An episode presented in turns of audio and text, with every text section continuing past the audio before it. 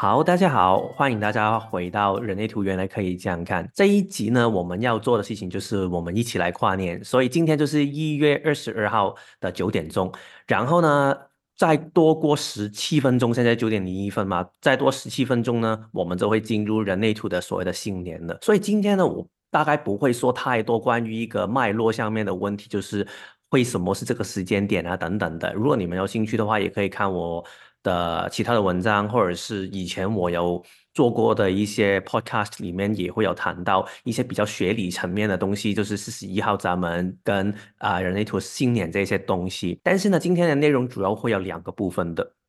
头一个部分呢，就是我会想先去从我回顾跟整理自己的二零二三里面的一些经历。做一个起点，其实这一些经历呢，我觉得当然就是我想说嘛，就是我喜欢我开心分享这一些自己的经历跟内容。但是为什么我最后想了很久，也要再想到就是，哎，其实听众的你们，作为听众的你们，真的会想听到吗？然后最后当我做完二零二四年的一个。自己的一些看法之后啊，整理过后之后，我就发现，哎，刚好我二零二三年所经历过的这一些的东西，我里面得到的一些我觉得的看见，它刚好其实是跟二零二四年我觉得想跟大家提醒大家，或者是分享大家分享给大家的一些。重点其实是相符合的，所以我会这样想，我会还是想把我的二零二三会说，所以头一半的时间大概就是会说我的二零二三，然后呢，大家就当做是听故事吧。那个故事里面，我觉得多多少少可能会为大家可以带来一些启发。然后呢，后半段我就会说，从二零二四年的这个人类图新年里面，我看到下一年有什么样的一些心理的准备跟调整，我们可以好好的去多听听，多了解。在我而言呢，其实大家可能有听过我分享，也知道，其实我不是一个非常看流年的人，我也不会看什么水逆啊、占星的很多里面一些星星、月亮、太阳移动的一些变化，因为对我来说，我觉得就好像很多人说，其实没有很重要。当我们回到那些权威与策略的话，好像也可以，对吧？但是呢，流年呢，好像习惯下来，我还是会分享一下。我分享的目的不是要让大家知道哦，下一年你要如何去过，而是有一些心理准备的话，你大概会就算遇到一些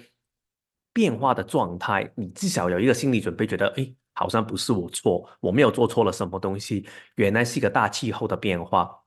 但是呢，这个大气候不要听完之后觉得哇，对啊，这个这一年很惨，或者是这一年很好，其实不是这样的。只要你能够好好聆听自己身体的话，每一年都会为你带来很多的机会，跟很多的欢乐，或者是探索的机会等等。但是呢，如果你没有好好的理会自己，没有听自己的身体的话呢，就算它出现什么样的变化，其实最后这一年也是会很难过的。所以我觉得，希望透过这一次的分享，我想带给大家的就是。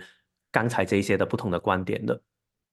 好，所以呢，我们要说二零二三换到二零二四年这一个的时间的转变的的位置嘛，所以呢，刚才有说到了，我会想先说二零二三年，其实我做了一些什么很特别的事情，我很想跟大家去分享一下的。第一个，我觉得最特别的、最值得分享的，就是是当然是我开了人类图，原来可以这样看这个节目。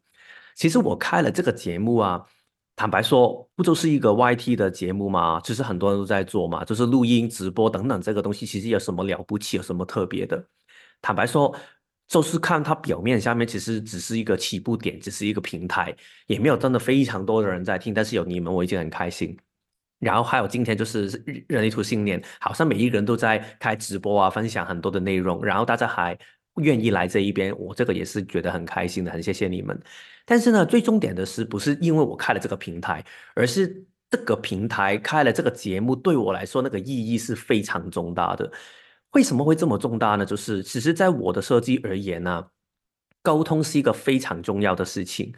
如果你看我的设计下面，其实开放的能量中心非常的多，不知道会不会你们也会刚好跟我可能一样，就是喉咙中心是开放的。当然呢，我学习的课题其实有很多，每一个开放的能量中心都是我学习的课题嘛。但是喉咙这个部分呢，其实我小时候就非常深刻，有看过我的文章或者是听过 podcast，可能有听过。我曾经有说过，就是当时我就是很喜欢在一群人、一群朋友里面一直说话，一直说话，让大家可以听到我，可以发现我的想法，然后一直这样做，然后每一天都给老师骂，然后最后我妈妈就是抓我去看语言治疗师，就是觉得是我说话的声音太粗，然后声音太大，所以就不行，所以要学习怎么说话。当然，我好像最后没有去，还是怎么样，我也忘记了。但是反正呢，就是对我来说，我有很多东西想表达给对方听，但是在表达的过程里面，如何表达，什么样的适合的情况表达，然后我的头脑里面又有时候组织不出我的想法等等很多的这些困惑，让我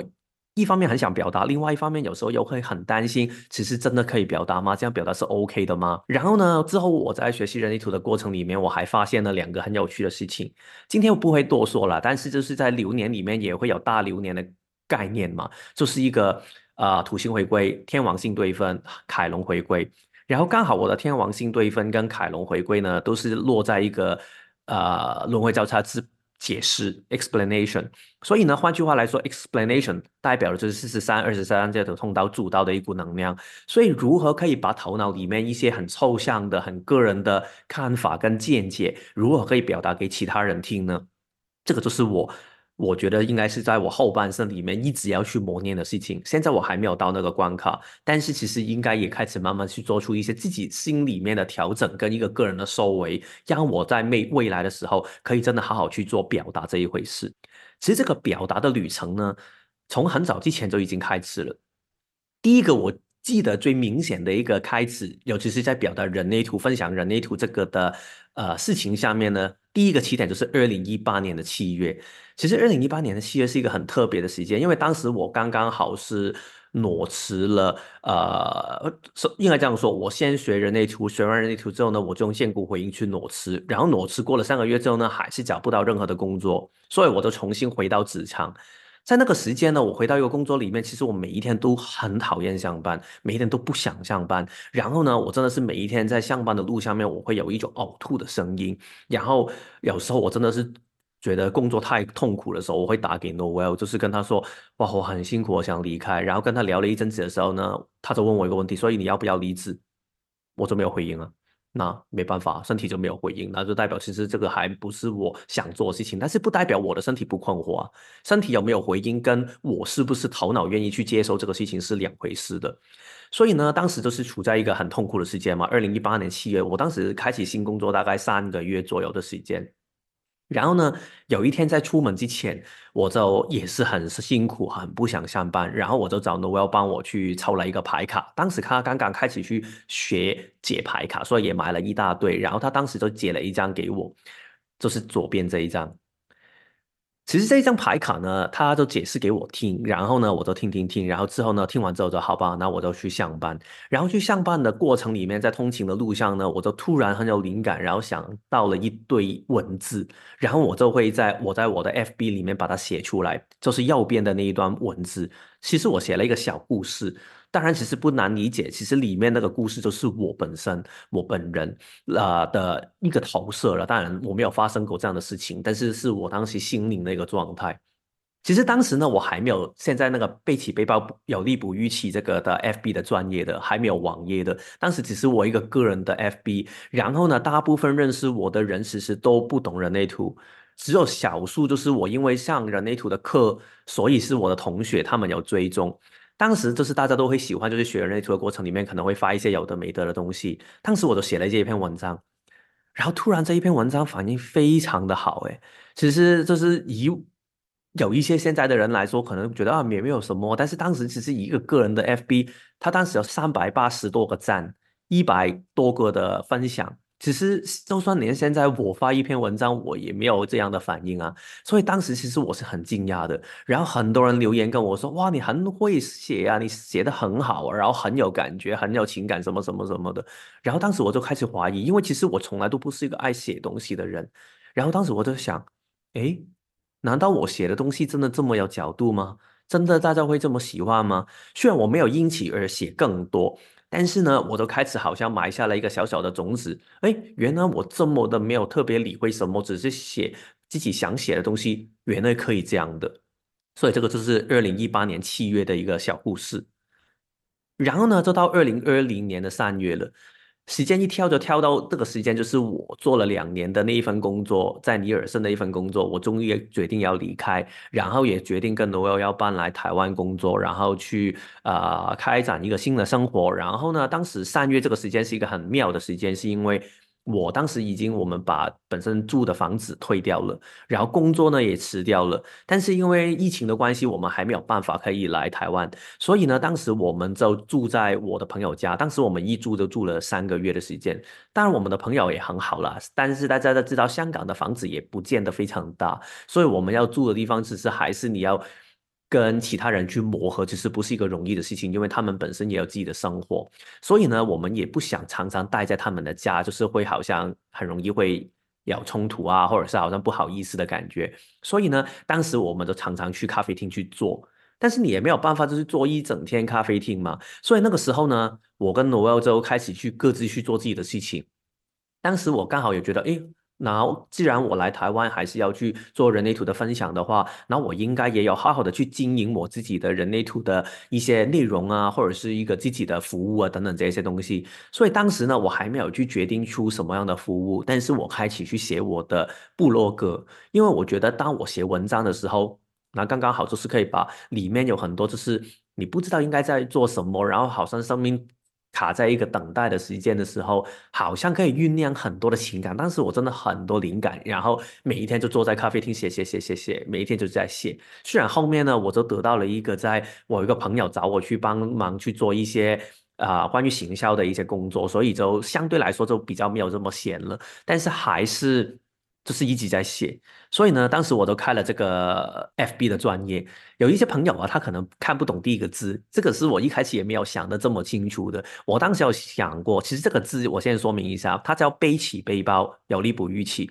第一个背字呢，其实跟你们平常看的背字，就是一个手这边，然后一个背包的背，其实是一样的。但是它是一个香港广东话的字。我当时挑这个字呢，其实有两个原因。第一个，我觉得它就好像一个孩子。背着一个很大的背包，就好像背包客的那种感觉，所以我很喜欢它的意象，所以我想跳这个字。另外一个，它也是会比较强化了我自己香港人这个身份，所以我觉得对我来说，虽然我在台湾居住，但是我还是本身在香港成长，这个是不变的一个身份来的。所以我觉得我想把这个东西也放进里面去，但是后面我才发现，其实这个就是我的一个不预期的事情，就是。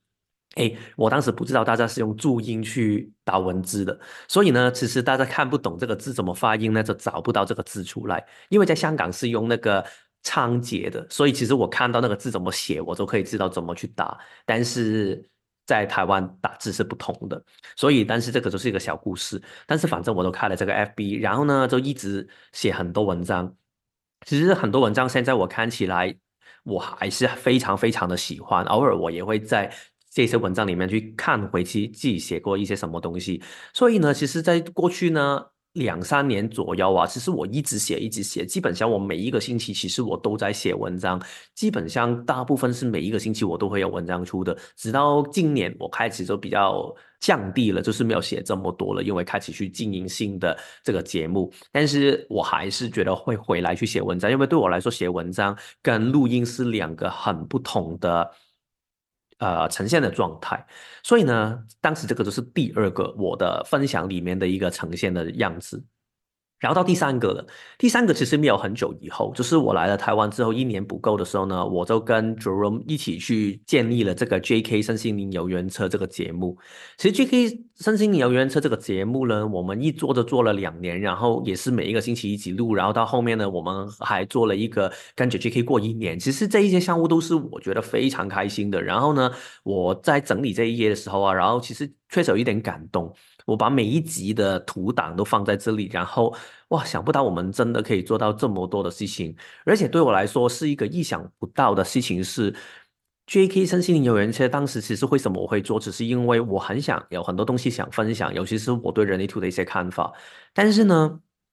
在这个过程，在这个过程里面，其实。呃，没有一个渠道给我说啊，所以我不知道在哪里可以分享啊。所以如果是这样的话，那我就自己创立自己的频道，然后刚好就是跟 Jerome 在聊起来的时候，他也觉得哎，OK 啊，挺有兴趣啊，一起玩玩吧。然后我们就一起去玩。然后，然后意想不到的事情就是，当我在做这个事情的时候，竟然很多人开始跟我说，哎，现在找我来去做解读，然后他说，其实我要听 J.K. 的，甚至有时候我出现一些不同的聚会，就是人类图的聚会，或者是 Noel 他的办的活动，他们有时候听到我的声音说，哎，你是不是 J.K. 那个 Kevin？然后我觉得，哎，挺有趣的那个感觉，就是好像大家都透过 J.K. 这个频道去认识我，而其实回到人类图来看呢，这个也是一个有道理的事情来的。因为其实我是一个二四的人生角色，然后四爻是很依靠别人对你的认识，就是一层一层的慢慢走进你的世界的，所以我透过 podcast 其实是比较容易可以让大他人去接触到我的世界，所以这个我觉得虽然我当时没有想这么多，但是确实它变成是我来台湾头两年去宣传自己或者是分享自己的内心的一个很重要的一个平台跟一个工具，所以这个就是第三个部分嘛。但是呢，到了二零二。二年的年底的时候呢，开始有一些变化了，就是我们开始好像觉得这个项目没有办法可以继续下来了，所以以为好像可以一直下去的东西，感觉好像诶，好像我们已经再没有那个动力去录音了。包括是我的建股，好像已经没有那种很兴奋的感觉，然后 Jerome 的情绪好像也没有那种觉得哇很好玩啊，很开心了的那种感觉。那既然都没有的话，那就结束吧。但是其实那个结束的。当下我是觉得很矛盾的，因为我当时是知道，如果没有这个东西的话，那我如何可以让我的想法可以表达？我如何可以宣传自己？我有很多的担忧，所以呢，当时我就开启了很多一些新的项目。当然，这里有一些新项目呢，其实是同步，或者是有一些是之前的，但是呢，就是好像职场深度有，就是我一开始来台湾的时候就开始去做的。然后呢，那个时间在我。决定要跟 Jerome 就是不再合作去经营，就是停更那个时间的时候呢，我们就跟 Landy 合作去做了人类图跨年趴，或者是下班后小干杯这些类型的活动。然后我也办了深呃深深柠茶水剑啊，不预期跑跑走，这个是今年的。所以呢，其实很多不同的活动，就是一直在过去的一年左右一直。尝试找到不同的平台，其实目的也一样的，就是可以做到我想做的事情，包括就是我很想去访问一些不同的人，去听他们的故事，然后我很想分享我的一些见解，让大家可以听到等等这一些的做法。但是呢，我都一直觉得，哎，为什么好像一直创造怎么做怎么做都不行，不对，不对，不对，不对。然后到了差不多二零二三年的年终的时候，我突然就觉得，好吧，既然。外面没有这个平台，然后我又再来去创造一次，然后但是我当时就很担心，就觉得一个人录 podcast，我之前就试过不行啊，我觉得不行啊，所以那可以怎么去做？突然我就想到，诶，然后要不我就是找你们一起去直播，一边跟你们用聊天的方法，然后也听一下你们有什么样的 Q&A 啊，有什么样的东西想问啊。但是同时呢，我也可以去把这一集变成 Podcast 跟 YouTube 放在线上面，所以我就变成了这节目的一个设定了。所以呢，我就做了人类图，原来可以这样看这个新的项目。坦白说，对我来说，我觉得这个的创造啊，这个节目的创造，其实有好也有不好。好的地方就是，当然我很有自由度嘛，我想做的什么东西我都可以放在里面。所以之前我想做的访问可以放在里面，我想表达我的观点的话，我可以完全如实的去把我的观点说出来。但是它的缺点是什么？它的缺点就是我失去了一个可以合作跟交流，我就没有火花。所以呢，有时候其实在自己去聊的时候，我就好像一直在说我自己对。一个东西本身的了解，但是没有一个新的冲击进来。但是我觉得，反正它就是一个取舍跟代价吧。但是我觉得这个还是一个我很喜欢的平台。我好像终于找到一个，哎，我喜欢的平台，属于我的平台了。这个我觉得对我来说，这一段路走来，从二零二二年走到现在啊，他好像一次又一次提醒我，就是。真的回到一个好像小孩子的那种童心的感觉，好像刚才我第一篇文章就是去玩水的感觉，你就去玩玩水啊，你就开心就可以啊，其实不用想太多那个结果，因为当你在做自己开心的事情的时候，当你不要去带有很大的动机。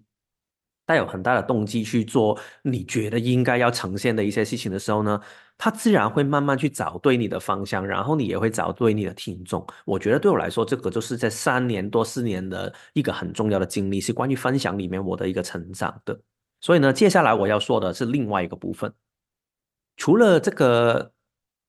分享之外啊，其实我生命里面还有另外一个很重要的东西，就是去探索世界。其实探索世界这个部分是我一直以来。对我来说，我觉得是我生命最重要的事情。其实我没有特别喜欢工作，我不讨厌工作，但是对我来说更喜欢的是我想探索世界。但是一开始其实我不是把它定义成为探索世界的，我是觉得我是想旅行。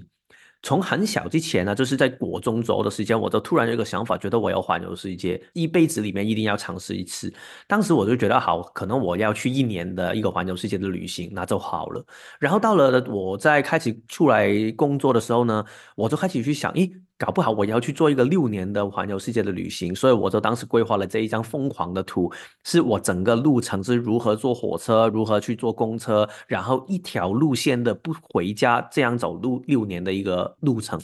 当然呢，这是很有趣的事情，就是这一个的路程其实一点都没有发生过，就是对完全没有起步，也完全没有传到任何需要为这个旅程用到的钱都没有。当时就是我处在一个生活里面很大的困境，就是工作好像已经到了一个瓶颈，觉得没有什么满足到我，但是好像我生命里面一直想追求的那个东西又好像没有出现。然后其实我的生命应该往什么样的方向去走？当时我就很困惑，很困惑。直到我开始学会人类图之后呢，我开始觉得好像找到一个新的方向了。然后这个旅行的东西呢，就慢慢放下了。直到呢过去这一年，我突然这个想法又开始慢慢出现，我变成就是，其实为什么要环游世界？为什么我想要用一次一个六个月的旅行去框住自己？我开始去做出修正，我开始在想，对我来说，旅行开心的是什么？所以我旅行开心的就是世界上面有很多东西要去看，那一定要六年吗？那这个东西不是必须的话，那我就不需要把自己困在这样的一个事情下面吧。如果不要的话，那我就现在改版成为就是我人生里面有二十个很大的旅程，我想去。你看到这二十个图啊，这个是我自己给自己的一个愿景版，就是我二十个旅程，这个旅程大概就是每一个是两到三个月的旅程，所以我就会想，如果在人生里面我都可以把这二十个去完的话，我已经觉得很满意了。这个是我。今年年初左右设定给自己的一个未来的方向，所以呢，我今年就开启了第一个的旅程，但是还没有到大的旅程，只是探索一下，就是去日本。因为其实我跟罗 l 啊，很久没有真的啊出门很远的地方。因为之前我们有养狗狗在香港的时候，所以我们也不放心掉下它，所以基本上没有去。然后之后也因为很多时候都是人类图相课，所以其实主要都是相课相课的内容，其实没有真的去旅行。所以这一次去日本，其实我觉得是很开心，因为终于好像。回去那个我过往很喜欢背着背包去到处去旅行、探索世界的一个感觉，但是我没有不喜欢，但是我发现，哎，原来过了这么多年，我开始有一些新的想法。我发现其实对我来说，花这么大笔钱去一个国外的地方去旅行，好像不是让我最满足、最满足、最开心，或者是最有建骨回应的事情。原来。旅行的东西好像我现在在我的价值观跟我的心态里面有一些的不同，有一些的改变。然后呢，我发现在台湾里面有很多事情反而让我更开心，好像去吃东西。当然呢，我今天就不把我吃过的东西放给你们看太多了，你们喜欢可以去看 IG。但是呢，这个是一个叫 YK Club 的一个。组织，你们有兴趣可以 follow 它，就是叫 YK，然后 Club C L U B，然后这个 YK Club 呢，其实他会一直会邀请很多住在台湾的外国人，然后去教大家去煮东西。当然，你也可以不组织去吃东西也是可以的。所以基本上我每一个星期六都会参加他们的活动，然后吃过很多不同的菜。你看到下面，它有一个好像这个是突尼西亚菜，然后这个这个我有点忘记是什么菜了，然后这个是坦桑尼亚菜吧。然后其中一个是哥伦比亚，好像是这个，然后这个我也有点忘记了，就是反正啊，这个是突尼西亚呃土耳其的那种糖果，或者是突尼西亚也有卖，就是北非的，所以他其实有做过很多很多不同的国家的料理，然后我觉得是一个很好玩很好玩的体验。还有左边这个就是一个蒙古的，应该是奶渣牛肉面吧，我忘记它的名字了，但是反正就是很多异国的料理，所以呢，我发现到，哎，原来对我来说啊。我以为一直记，一直以为我自己是很喜欢到处去吃美食，但是我发现原来比起吃好吃的，我更喜欢的是吃到用心煮的有爱的食物。我很喜欢去认识一些用心分享他们文化、他们的价值观、他们所引以为傲的一些价值观的人，我很喜欢这一些的交流，所以我突然有一个新的了解。然后呢，我又接触到两个很有趣的事情，一个叫 Hema，一个叫 Lap。其实呢。呃，这两个东西，这两个东西不是我非常热爱的东西。呃，但是它为我打开了一个新的世界。我很简单解释给大家看听，Labla 就是 Live Action Role Playing，所以就是你是穿好像右边的衣服，然后你就去跟大家去对打，就好像作战的一个感觉。其实我玩过几次而已，但是 Hema 呢，我都是练了大概八年的时间。Hema 就是把一些古代，尤其是欧洲的武术，把它还原，然后真的去练，有一些有一点像击剑的一种运动。对我来说，我觉得有趣是。我没我在我的世界观里面，我没有想象过，也根本不认识，原来世界上有这样的东西。然后我觉得他好像为了我打开了一个全新的世界，我觉得这个是对我来说是一个挺震撼的。感觉，然后我才发现到，原来比起旅行，我更享受的是走进一个未知的世界。所以，是不是一定要跑到一个日本，我才可以知道这个世界呢？还是其实我可以跟一个在这里的日本人，甚至跟一个我不懂的文化，我可以跟他交流的话，其实这个已经是旅行的本质啊。所以，我又开始好像又多了一个新的发现。然后呢，我还去了很多的旅行，当然这两个只是我其中的旅行，我很多的旅行都是自己去走城市，但是我比较深刻的是这两个刚好是跟。团的旅行，第一个左边这个是私女区举办的一个去阿朗伊，是刚刚我在跨年的时候去的，真的是那个新年的跨年，就是三十一号那个跨年。然后我们去阿朗伊，然后去部落去睡一晚，然后跟他们交流。右边呢就是跟 Rita 去学 SUP。其实这两个部分呢，对我来说，我觉得我以往啊，我很讨厌参加旅行团的，我真的很讨厌，因为我不喜欢就是我的东西给框架住，我很喜欢自由自在的。但是我就发现，其实我不需要这么。二元对立啊，重点是我喜欢的是什么，我讨厌的是什么。然后我发现到，原来比起去一个陌生的地方旅行，我真正喜欢的是深入去了解当地的文化，跟当地的人真心去交流。所以这两个场合，我可以有机会跟他人去交流，我可以认识一个不同的文化，我也可以。看见、认识到一些很用心的经营者，这个对我来说才是最感动的地方。然后我发现这一些东西才是我喜欢的。然后呢，我开始慢慢发现到一个东西，就是旅行，原来它只是一个形式。但是它是更重要的，它是一种心态。所以我觉得，对于旅行的态度啊，或者是我对如何在我的人生里面旅行，整个旅行人生的态度，我好像在二零二三年里面特别做出很多的收正。所以我觉得对我来说，这个是我在二零二三年透过这些的经历里面得到一个最大的成长。所以好像回到刚才二零二三年，我总结一下就是。我分享的东西很多，然后我也做了很多的体验，然后让我了解到，其实我想如何用一个什么样的心态去探索世界。在这个过程里面，我越来越去强化到，其实对我来说，原来未知的事情是这么有趣的。原来走入未知，其实不需要想这么多的，但是我们过程里面可以慢慢去修正。这个就是我的二零二三。然后呢，我后面就会跟大家去说二零二四年这个部分，然后里面也会谈到的，其实我刚刚去分享到的这些内容的。所以在这一边呢，大家有没有一些简单的问题会想先问一下？如果大家想的话呢，也可以欢迎在聊天室去留言。你们可以慢慢打字，如果你们有问题或者是有东西想分享、想说的话，都可以欢迎在聊天室去说。然后呢，我就先继续下去了。好，那我们就来说二零二四年的这个部分。当然呢，其实我做这个东西，我不会把它定义成为我现在是做一个专业的流年的预报啊什么的东西，因为对我来说，我只是分享我个人的看法，关于二零二四年我看见什么东西，所以我不会每一个闸门每一个的细节我都会一一说清楚的。但是呢，我在里面我抓了几个我觉得对我来说挺有共鸣，然后挺想跟大家去分享的一个看见，所以呢，就是三个部分。首先第一个部分。大家看到这一张图嘛？就是哎，对啊，我们现在已经是九点三十一分，所以就是大家新年快乐。然后呢，我们就继续说二零二四年。大家看二零二四年这一张图呢，其实看流年的图通常会有两个部分，大家可以看。第一个呢，就是看那个。人类图新年的那个当下，就是当太阳刚刚进入七十一号闸门那个位置的时候呢，那一张图的样子。所以这些闸门跟通道大家都可以参考。但是另外还有一个部分呢，就是你也可以看一下，在这一年里面有没有一些通道是很长时间它都会一直是启动的，或者是有一些闸门是很长时间在启动的，这些也是可以多多参考的。所以我们后面就会说到这些部分。我们先说的是第一个东西。二十五五十一，这是我刚才说的那个部分的后者，所以我先不会说十五七。刚才你看到那条通道，为什么我会把二十五五十一这一条通道去说出来呢？就是因为二十五五十一啊，它在今年的三到八月，它基本上三四五六七八，对，半年的时间，它一直整条通道都会给海王星跟月经南北交区共同启动的。我看的时候呢，我通常不会看那个。会不会有星星、月亮、太阳去启动？我就看，因为有时候如果你是给火星、水星那些启动，它其实可能过几天它就没有了。所以我觉得用来做参考，我觉得也不见得很精准。但是如果是海王星、冥王星、天王星、月经南北交这一些，它至少在一个闸门，可能它都会停留几个月甚至几年的话呢，这一些东西我觉得就会特别特别有意义了。所以呢，回到刚才说的。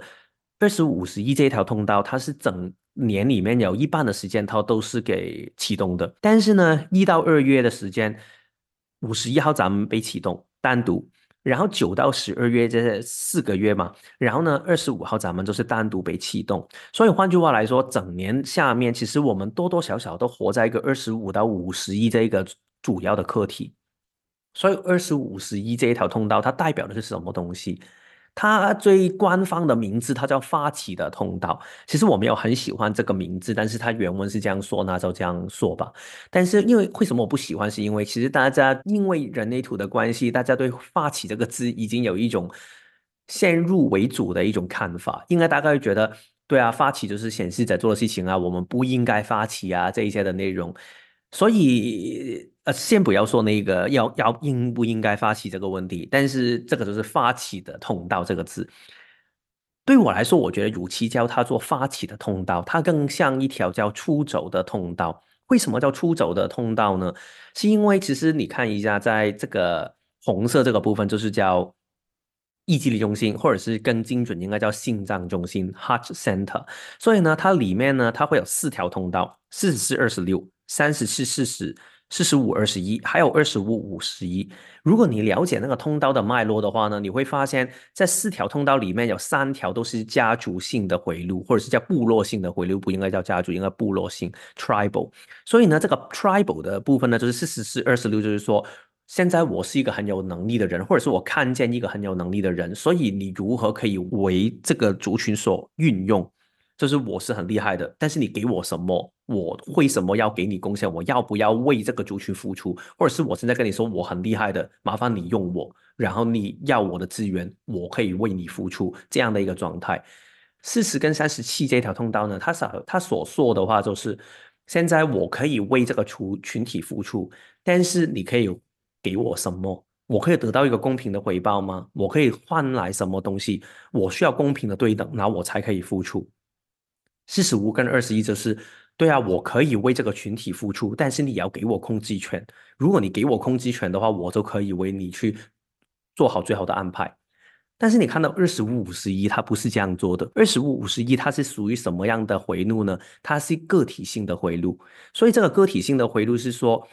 它是跟族群性没有关。但是明明整个的心脏中心是这么的。族群性，他是要证明给其他人看，我是可以的。我想让你们知道，其实我是有价值的。我要证明给大家看，我不可以输给你看，我不可以给大家看扁，是这样的一个能量。那二十五十一是什么？在我自己的理解里面，就是说，如果这个地方我没有办法可以发挥我的力量，你们不懂得利用我，如果我得不到我的公平回报，然后你不让我控制，甚至你控制我的话。然后我唯一可以做的事情就是我离开这个族群，所以它叫出走的族群。其实它跟发起的通道有一点像，就是说现在我要离开了，它就是那个发起，就是我现在要离开，我要走了。那个出走就是我现在要去外面去创造一个属于我的世界，我要寻找我的世界。所以这个就是这条通道里面它很核心的一个精神。所以为什么你会看到那个文字，它很多时候就会说啊。抱着天真一跃而下，走入一个未知的旅程。其实这个就是这一条通道里面最大的特点。有时候你可能会看到一些字，它叫天真啊、愚者啊、勇者。其实他不是勇敢的，他只是觉得不管了，我要离开了。他只是有一种觉得。所谓的天真，就是觉得我根本不想管这么多，我就觉得好玩，我觉得有趣，我就去做。当你在走出去的时候，你就会看见很广的世界。这个就是我刚才为什么会跟大家去说，我的二十二二零二，其实是从二零一八年到二零二三年呢，这几年以来的经历，我觉得。刚好是给了我这个提示，在刚好二零二四年开始之前，就是对，真的是这样诶。有时候一些东西是你最没有带有意图、没有带有动机去做的事情，它反而好像会为你带来很多有趣的事情。它未必可以让你的事业可以发展的最好，但是它会让你觉得很开心啊，它会让你觉得很好玩啊。所以这个就是二十五十一的通道，就是我不想给绑架了，我要冲出去。所以呢，回归到一个现实的层面，对二零二四年，大家可以怎么想象这条通道运用在？应该不要说运用，就是它呈现在你的生命里面呢？所以你可能会发现，在这一年里面，你突然可能会感觉到你很有方向，很有意志力去完成某一个事情，因为它本身就是打通了这个居中心跟。啊，心脏中心嘛，所以这两个能量中心，你会好像很长的时间会突然给启动，所以突然很有方向感，很有意志力，觉得哎，好像我可以做什么东西都可以了，我可以往那个方向做，没问题的。所以呢。这个一方面可能是你的机会哦，因为你就会突然有一股就是一直酝酿了很久，然后你一直准备了很久，你一直想了、感受了很久的东西，突然你会身体充满了出走的力量，然后你觉得好像我可以往前走了，我好像可以去离开一个。不值得我再留下去的地方，我是时候可以做出一个探索了。这一次那个报名表单里面呢，也有不少人会谈到他们很想去探索世界，想突破。所以这一年你可能会感受到这一股能量会特别的明显的。所以这个就是这一年里面很重要的一股能量。但是呢，你想一下，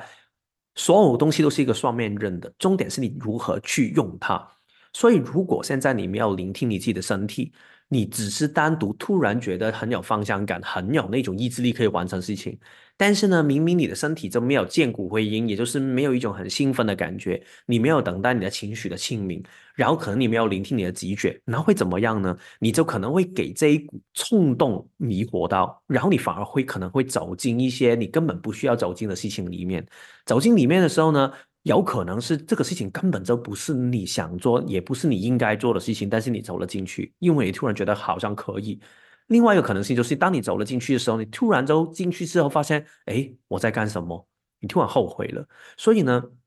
这一些部分都会在这一年里面，如果你没有好好的聆听自己身体的话，有机会会发生的。所以为什么我刚才才说这么重要的事情，就是这一年是好还是坏，重点是看你有没有懂得好好的聆听自己的身体。当你能够聆听的时候呢，这一股外来的能量，它就可以跟你本身身体里面原有的能量，它可以融合，然后变成你这一年里面去显化的一个动能了。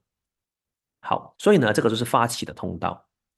然后呢？但是发起的通道后面呢？我觉得有一个更有意思的东西，一定要跟大家去说明一下，就是这个三十六号闸门跟六十号闸门。其实呢，这个三十六号闸门呢，在这一年里面，它是给海王星去启动的；六十号闸门，它是给冥王星启动的。但是危机跟限制这两个东西，不是这一年独有的主题。其实这个东西呢，如果大家要留意，我们之前有谈过的一些跨年，尤其是我上一年、去年跟 Landy 去做的人类图跨年趴的话呢，我们里面有提到一个东西，就是说，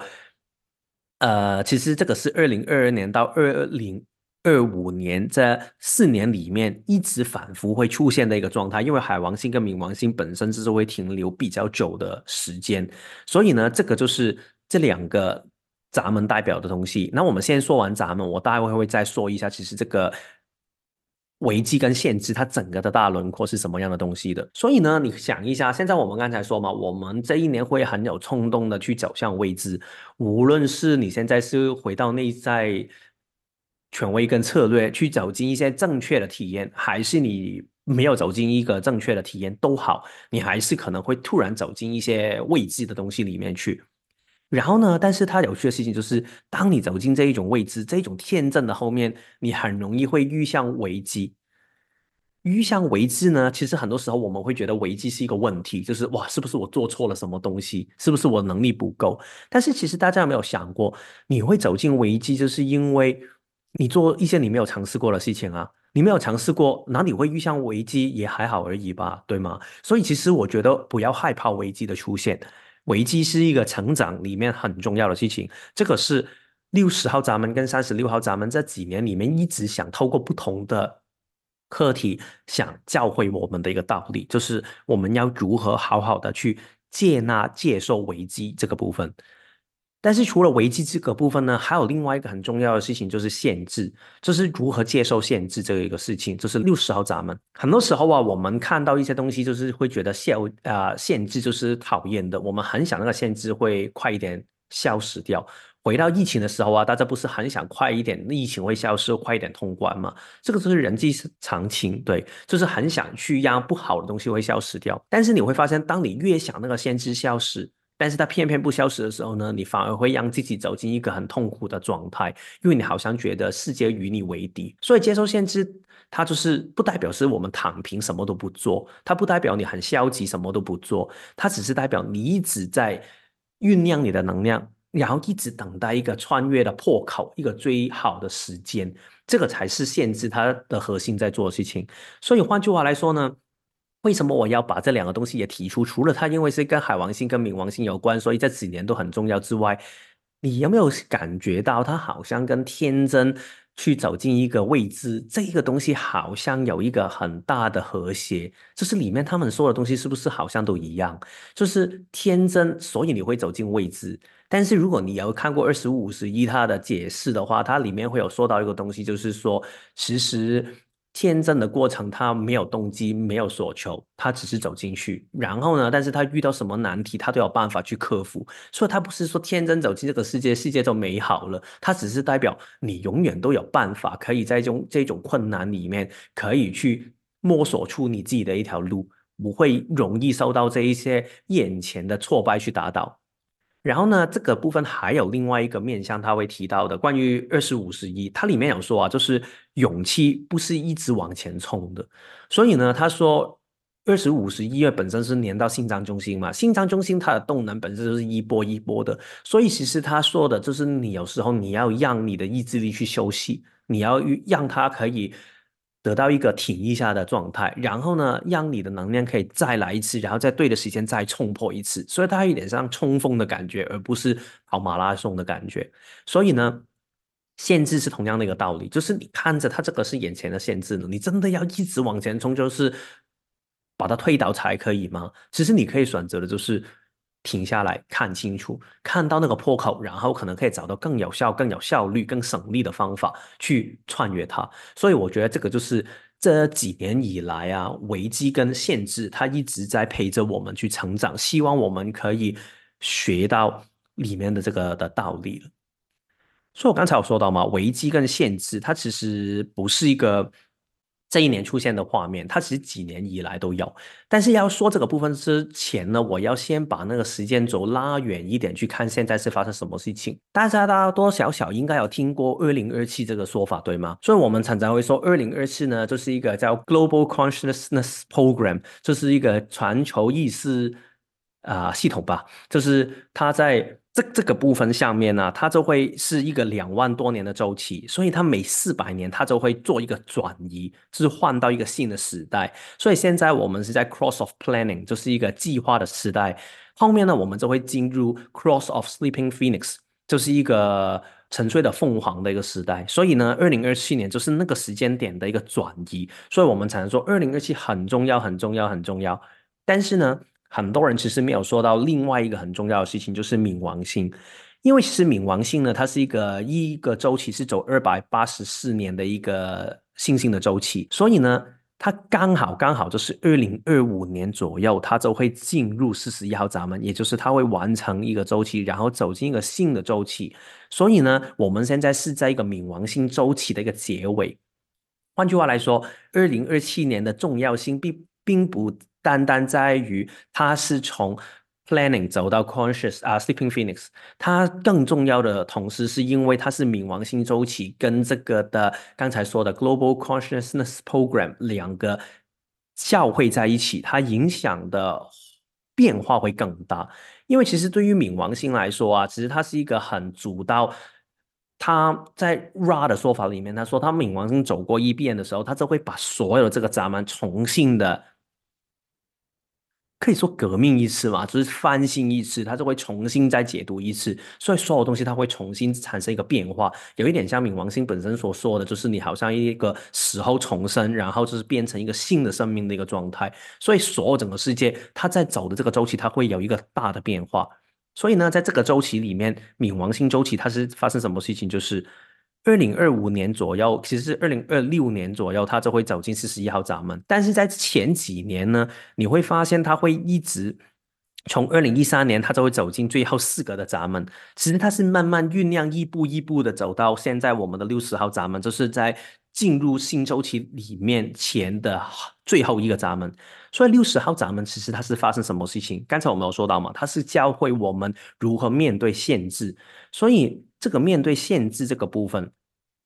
它发生什么事情？第一张图三角形，这个是二零二二年的一张图。二零二二年的图呢，你看到它是没有完完全没有形成任何的通道的，它是很单独的，每一个都是一个开放的闸门。在我的理解里面，当然当时我们也跟我跟 Jerome 录的一集里面有谈到它里面的一些分享，但是已经过去这么久，我就不拉太多东西。但是我觉得其中有一个面向就是，好像那一年关于限制。我们还是有很多的开放性，我们在探索。我们好像有很多东西，我们觉得还是可以呈现的。因为当时刚好是六十一跟二十四刚刚好接通了很多的时间，然后六十一号咱们也是二零二一年的其中一个主题。因为刚才我们有看到嘛，而六十一号咱们是六十前的几年都一直在的，所以我们一直在回顾去找到个内在的答案之后呢，我们好像开始觉得有一些方向，我们可以在二零二二年。开始实行了，开始做一些不同的东西，但是同时我们好像觉得，咦，限制好像开始出现了。然后呢，到二零二三年了，二零二三年呢，你看到它主道的两条通道就是四十一三十跟这个是一九四九这两条通道，所以呢，代表是那个时间，我们好像有很多的梦想，很多的幻想，我们有很多东西想。带给世界，我们有很多东西想呈现出来，然后呢，但是过程里面，我们好像要聚集很多不同的人一起去做这个事情，但是在资源分配上面，我们如何可以找到一个公平的分配呢？好像在这一些东西一起来做这个事情上面，好像我们一直有一些的卡住，或者是一些的。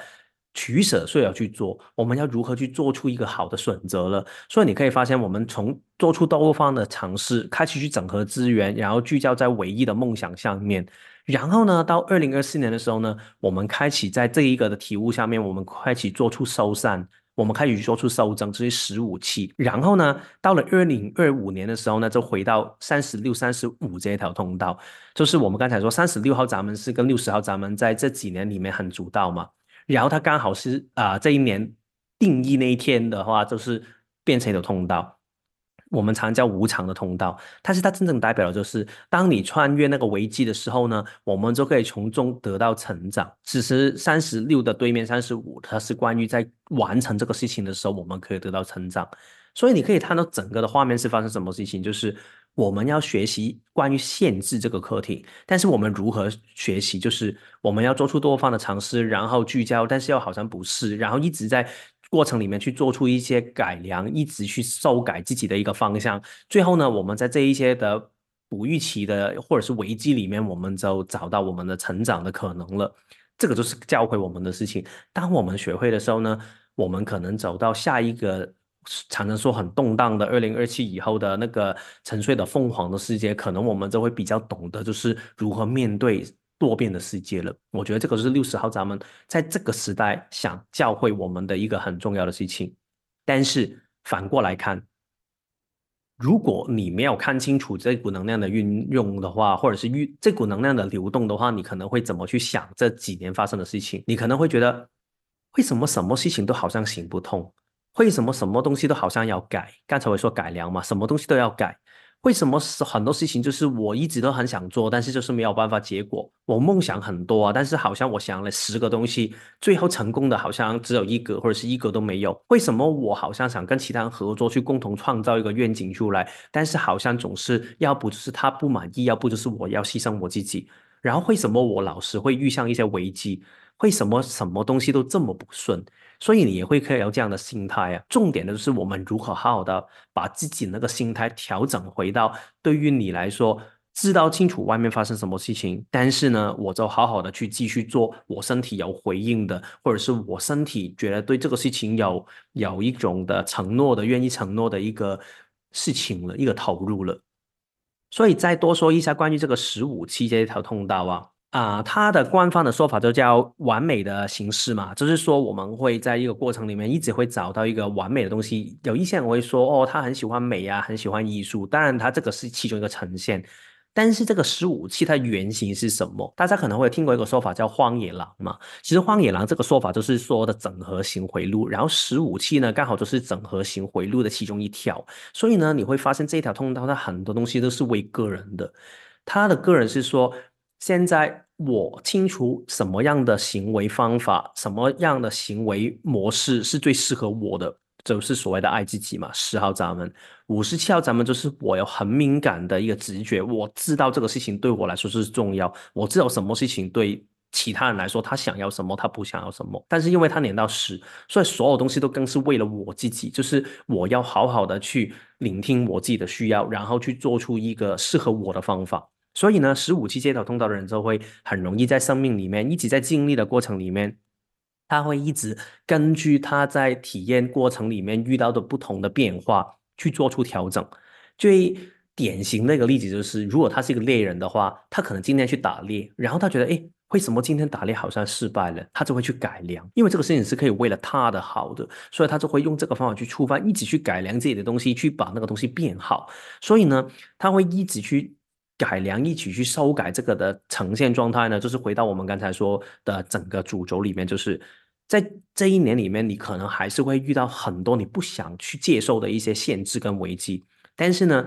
你就是好好的去保持一个天真的心情，一直走下走进去。就算遇到危机的话，不怕，就是你在里面可以得到成长就 OK 了。然后在这个过程里面呢，你就可以得到很好的养分，去明白到你可以如何改良自己的行为，去让自己可以下一次遇到相类近的事情的时候，你就可以更有效的去处理它。那未来你就不会再遇上同样的一个危机，所以换句话来说，危机只会出现一次，因为下一次再出现的时候呢，你已经懂得如何应应付它。下一次出现的一个就是另外一个危机，不是你相同的危机了。所以我觉得这个就是十五期想透过这一年想跟我们说的一个很重要的一个东西。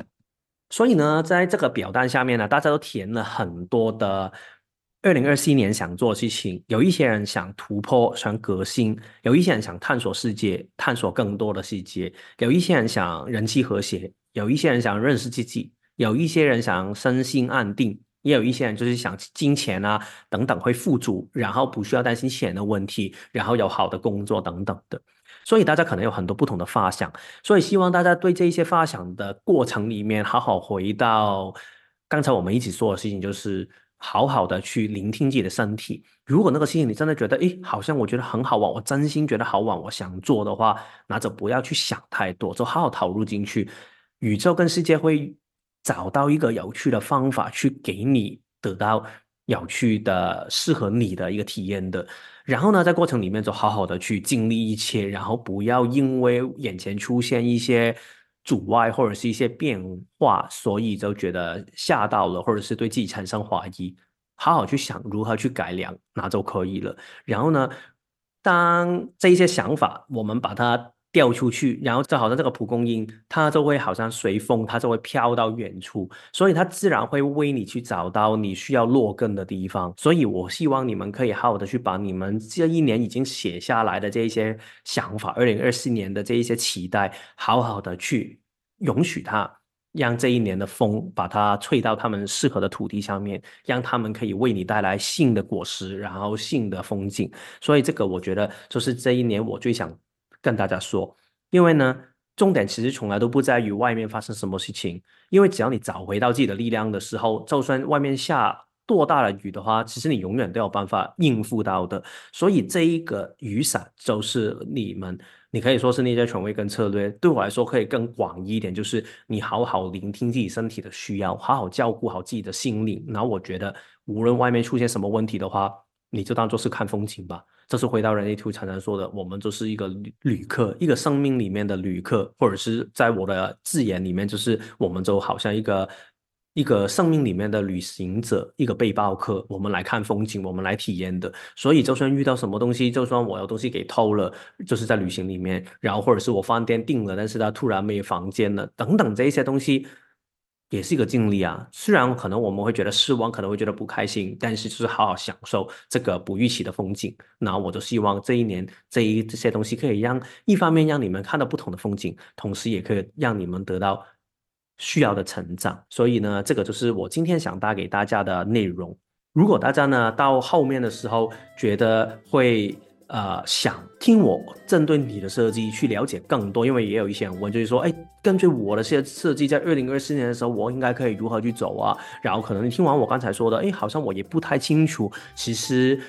我如何运用好自己？诶，因为我可以运用好自己，我就可以在这一年做过得很好，或者是往后的每一年过得很好嘛？所以如果你们想了解的话呢，欢迎可以扫右上角这个的 QR code，然后呢，这个就是有我的服务的连接，或者是你看其他的文章也是可以的，也是欢迎的。然后呢，右下角就是 Buy Me a Pizza。外面的披萨就是，如果你们觉得今天的内容你们很喜欢的，然后觉得想给我一些支持的话，给我一些鼓励的话，也欢迎扫进里面去。里面呢就会每一块披萨是五块的，所以你给五块也可以，你给更多也可以，也很谢谢大家。所以呢，我会把链接贴到去聊天室的，然后呢。就你们喜欢的话，就可以多多支持，也可以多多留意我的之后的其他的节目。然后呢，后面我就会到 Q&A 的部分了，看一下大家有什么样的问题，我会慢慢在后面的时间会回答大家。谢谢大家。